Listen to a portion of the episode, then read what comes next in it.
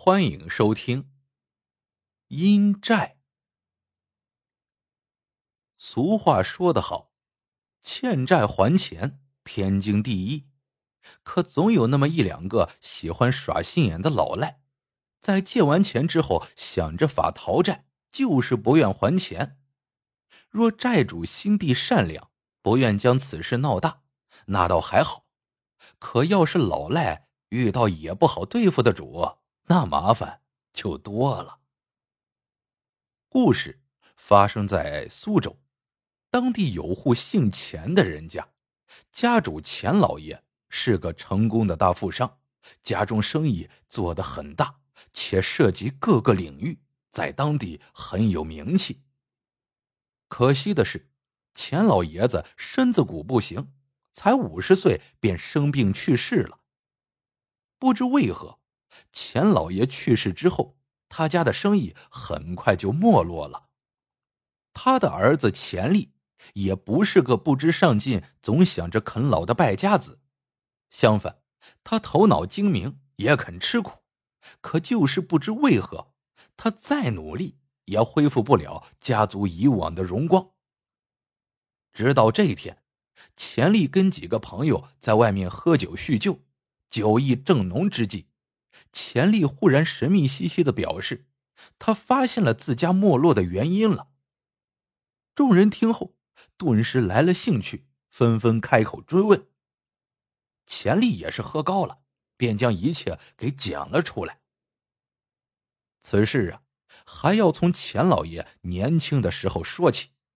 据说钱老爷是北方人，年轻的时候北方闹饥荒，他就跟着一群人南下。到了苏州一带打拼，一开始他干的都是散活，勉强养家糊口。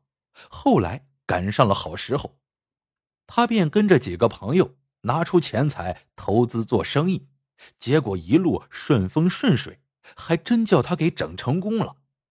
一时间，钱老爷风光无限，那些跟着他一起来苏州讨生活的老乡们，也都过上了安稳日子。可钱丽表示，她从懂事起就发现父亲有很多奇奇怪怪的习惯，其中最让她印象深刻的就是家里一直供奉着一个没有刻字的空白牌位。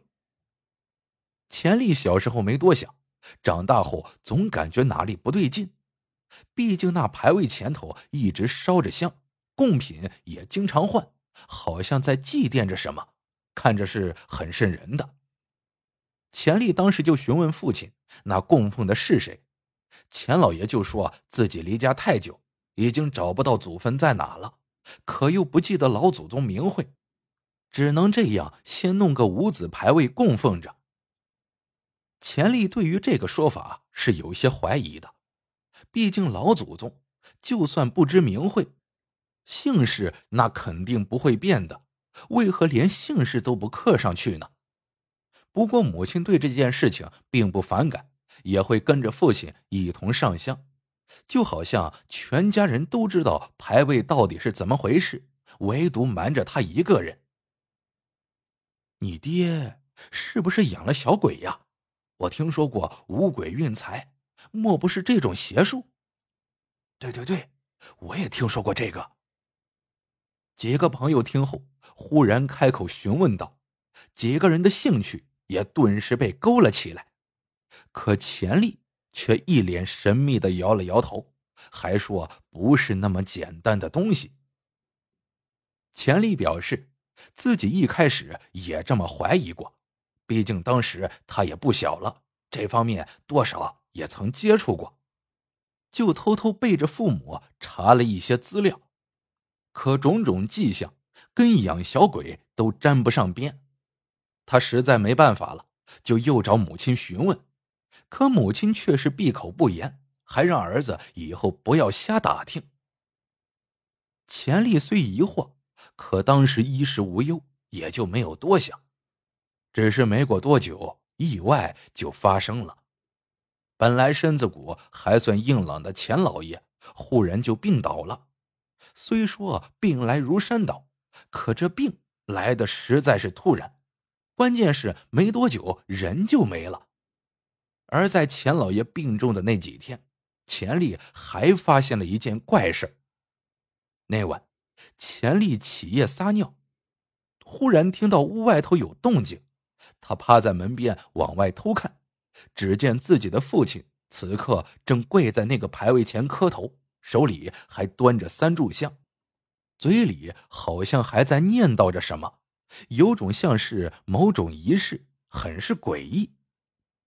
上完香后，钱老爷踉踉跄跄起身，盯着那个无字牌位看了良久，随即深深叹了口气，感觉像是后悔，又像是不舍。总之，让钱丽那是一头雾水。第二天一早，钱老爷就去世了。对于父亲的死，钱丽的母亲好像没有很大的惊讶，好像一切都在预料之中一般。丧事。也没有大张旗鼓的操办，一切都平平淡淡、安安静静。可在葬礼上，钱丽的心却久久不能平静。父亲昨晚才给牌位上过香，今日就去世了，这实在是匪夷所思啊！除此之外，钱老爷死后，钱丽母亲的变化也很大。她有事没事就会出门，说是去寺庙。道观上香祭拜，关键拜神哪有三天两头去的？到最后，他甚至到了一天一拜的地步。有时候还会带着一些身穿道袍跟袈裟的人回来，这些人一住就是好几天，还都要好吃好喝的伺候着。这，这也太离谱了吧？莫非那牌位真有问题？是他把你爹害死的。朋友们提出质疑，一脸的不相信。你猜对了，钱丽忽然一本正经的回答道。钱丽表示，母亲的变化让他心里很是担忧，并且迫切的想要弄清楚其中的真相。为此，钱丽四处托人打听，终于找到了一个本事颇高的道士。道士在了解到事情的来龙去脉之后，眉头微皱，随即询问那牌位可是还在他家。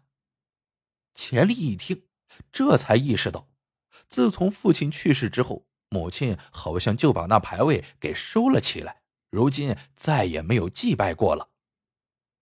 道士听后点了点头，随即猜测，他们家应该是欠了债，而且这不是阳债。而是阴债，阴债不还，阳债补上，钱老爷恐怕就是让这阴债的债主给带走的。钱丽听后震惊不已，忙追问：“到底什么是阴债？”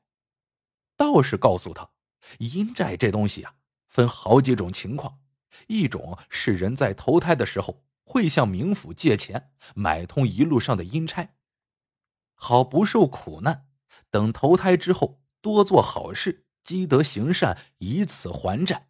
另一种是堕胎、杀生，都是欠阴债。不过这更多跟阴德扯上关系。还有一种债，估计就跟他父亲钱老爷的情况差不多，那就是活人跟死人借债。钱丽当时还不相信，当即就跑回家质问母亲。或许是早就有意识到会有这么一天，母亲这次终于不再隐瞒，如实说出了这背后的真相。当年钱老爷刚到苏州的时候，其实没那么顺利，好几次都差点饿死。直到有天夜里，他外出散步的时候，意外的发现了一座老坟，看那样子，应该是大户人家的坟穴。钱老爷当时脑子一热，就将坟给挖开，里头果然有很多值钱的物件，他便掏出来一些。寻常人干盗墓，心里自然会不安，因此钱老爷即将坟的缺口重新给埋上了，随即在坟前磕头许诺，说是十五年后自己若是发迹了，定会回到这里帮他重新修缮坟穴，以恩人对待。神奇的是，自那以后，钱老爷的生意就变得顺风顺水，可以说做什么成什么，很快就挣到了大钱。可发迹之后，他却把当年的承诺给忘了。直到有一天夜里，他梦到了当年的情景，或许是心生愧疚，就给对方立了一个牌位，只是忘记了对方的姓氏和名字，只能弄了个无字牌。可阴债难还呀，何况钱老爷根本就没还，因此十五年期限到了之后，他的身体就开始变差，生意。也是一天不如一天，钱老爷意识到了不对劲儿，祭拜的就更勤快了。可惜还是晚了，他还是离开了人世。